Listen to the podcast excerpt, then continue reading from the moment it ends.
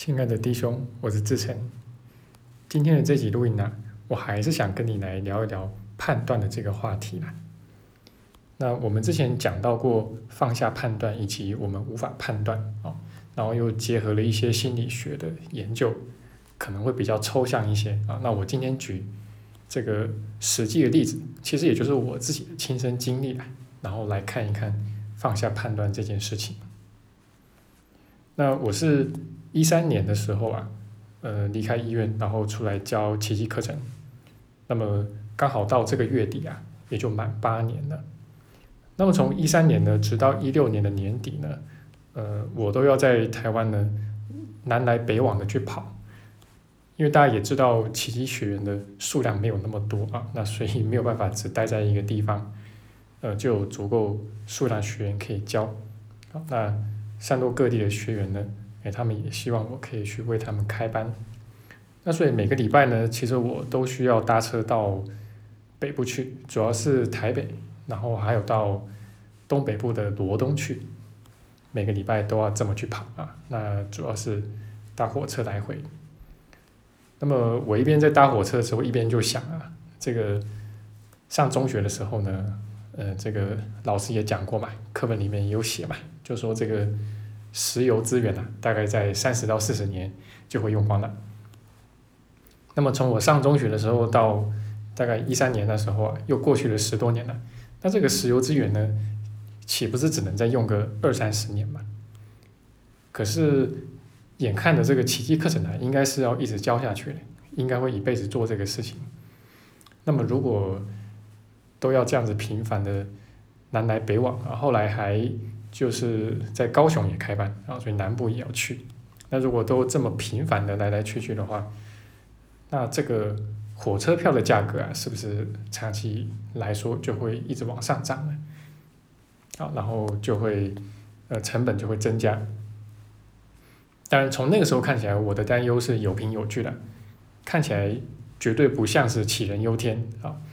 那背后有这个坚实的理由跟数据。那结果呢？结果啊，就在我出来教课之后，又过了差不多两三年吧。那美国的这个页岩石油气的技术呢，就已经成熟了。当然，在那之前很久啊，这个技术肯定就已经一直在发展了。只是说到前些年呢，这个技术就已经足够成熟，可以商业化了。所以一直到八年之后的今天啊，其实油价也没怎么涨，有的时候搞不好还比那时候。还跌一些也不一定。那更重要的是啊，其实我从一七年的年初开始啊，直到现在就已经不南来北往的跑了，就已经不跑了。特别是北部跟这个罗东的这个呃班呢，其实在一七年初的时候就已经收起来了。那主要是因为在大概一年多前啊，呃，我就发现线上教学啊，线上学习呢。已经成为一个趋势了，这是一个大势所趋啊，所以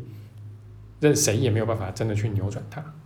而且在这个节骨眼上面不改变已经不行了。虽然说我其实跟很多同学一样啊，都觉得其实其一个人这个教学啊，面对面是最好的方式，一直到今天我都这么认为。好，但是这个呃情势没有办法啊，那加以这个其一个人，我觉得也确实有一些推广的需要。那如果你只能限于面对面的授课的话，呃，一定就会有很大的限制了。所以从一六年初开始啊，就积极的进行了一个四年的计划。那这个计划呢，很可能各位现在都有在使用啊，就是在我们的网站里面有这个几乎整本奇迹课程的课文讲解，而且这整套资源都是公益的。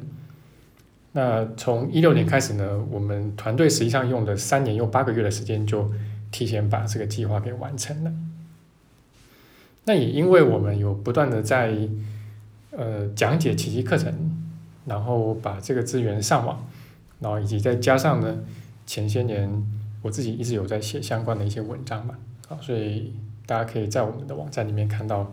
就是相关的一些文章，奇迹课程相关的文章蛮多的。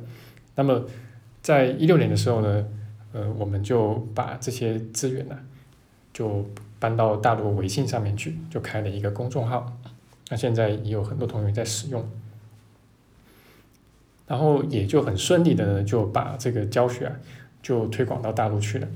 那么这个其实又是另外一个违反我当初判断的例子啊，因为在那之前我一直觉得啊，那我在大陆这边应该要有人脉吧，要认识一些人吧，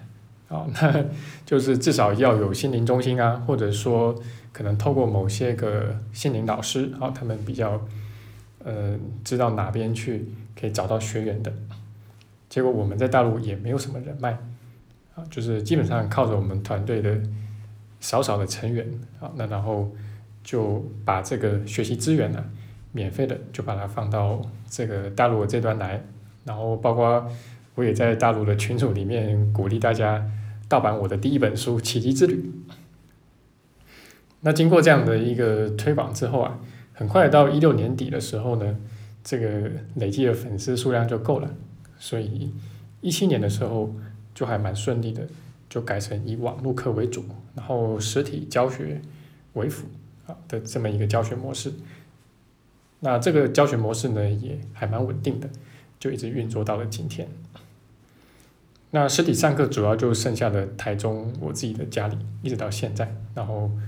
包括可能隔几个月就会开一次有工作坊，那当然也是实体上课的。那所以我就省下了很多很多的舟车劳顿，然后这个。金钱也省下来，那其实也不过就是在几年之内，五年之内就发生了这么多的事情。然后现在再回头去看了，呃，我原本的担心呢，真的就很像是杞人忧天。那呃，你听了我的这个故事呢，会不会觉得哦，如果是这样的话，那不是就活在当下就好了吧？啊，有钱就花吧，想干什么就干什么，这样不是就活得很自在、很快活嘛？你根本就不用去为未来做什么计划嘛，啊，也不用去顾虑什么成结果吧。哎，其实，在灵性圈里面啊，这样的人确实还蛮多的。那但是这个其实是呃，对于灵性或者对于奇迹课程的另外一个常见的错误理解。哦，那奇迹课程其实只有叫你放下判断，啊，就是叫你放下你原本小我的判断，然后去跟圣灵请意，让圣灵来做判断。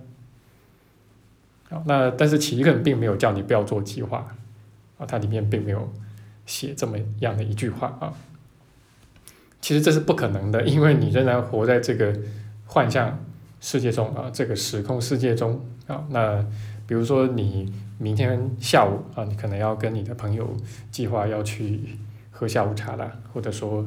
要去聊一些事情，啊，这个其实就是一个计划呀。OK，那其实呃跟我比较熟的人大概都知道啊，就是其实很多很多的生活中的事情，我其实都会去比较仔细的去做一些考量，然后去做一些规划但是与此同时呢，其实这些年来我也不断的在学习怎么样的去让自己的心态去开放，然后去认识到这个世界是无常的，确实计划是赶不上变化的。那只要呃，事情跟我想的不同的时候，我就尽快改变我原本的计划，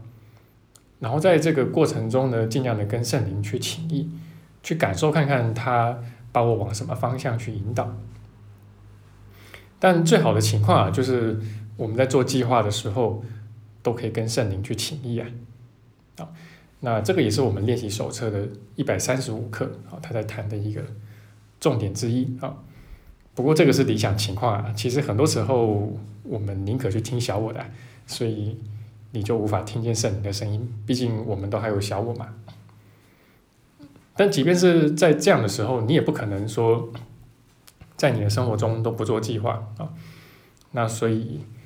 其实就其一个人来看，这也没有关系啊。即便可能很多时候你都跟着小我去了，然后去为未来做计划，但是那没有关系啊。等到你。觉察到，啊，回过神来，啊，发现，哎，自己跟着小我走了一段路，那没有关系，就再回过头来，再宽恕就好。那遇到事情的时候呢，呃，尽量的跟圣灵请意，好，那尽量的去感受看看，他把你往什么方向去引导。好，那这个就是关于判断与计划，啊，那就以我自己的亲身经历来跟大家分享。那希望对你会在学习方面有所帮助。好，那我们新一期的线上奇迹训练营呢，已经可以开始报名了。那我们挑的是白露这个节气啊，那这个是秋天啊，呃，算是秋高气爽的日子吧。好，那么呃，跟小我的这个煎熬相对啊，因为处在小我里面啊，往往给人一种煎熬的感受啊。那这个奇迹啊，或者说宽恕呢，会给人一种清凉自在的感受，可以灭火啊。那所以我们这次的这个训练营呢。线上工作坊会跟大家具体的来聊聊啊，就是当你正在面对小我的种种煎熬的时候啊，特别是呃各式各样的课题轮番上阵啊，一波未平一波又起的时候啊，然后当你面对内在小我的抗拒的时候啊，还有当你在穿越这个修行时的低谷的时候啊，那么怎么样具体去应应对？好，那这是我们这一期。这个训练营工作坊的一个要点。好，那如果你有兴趣的话，都可以找我或者找我们的团队做咨询。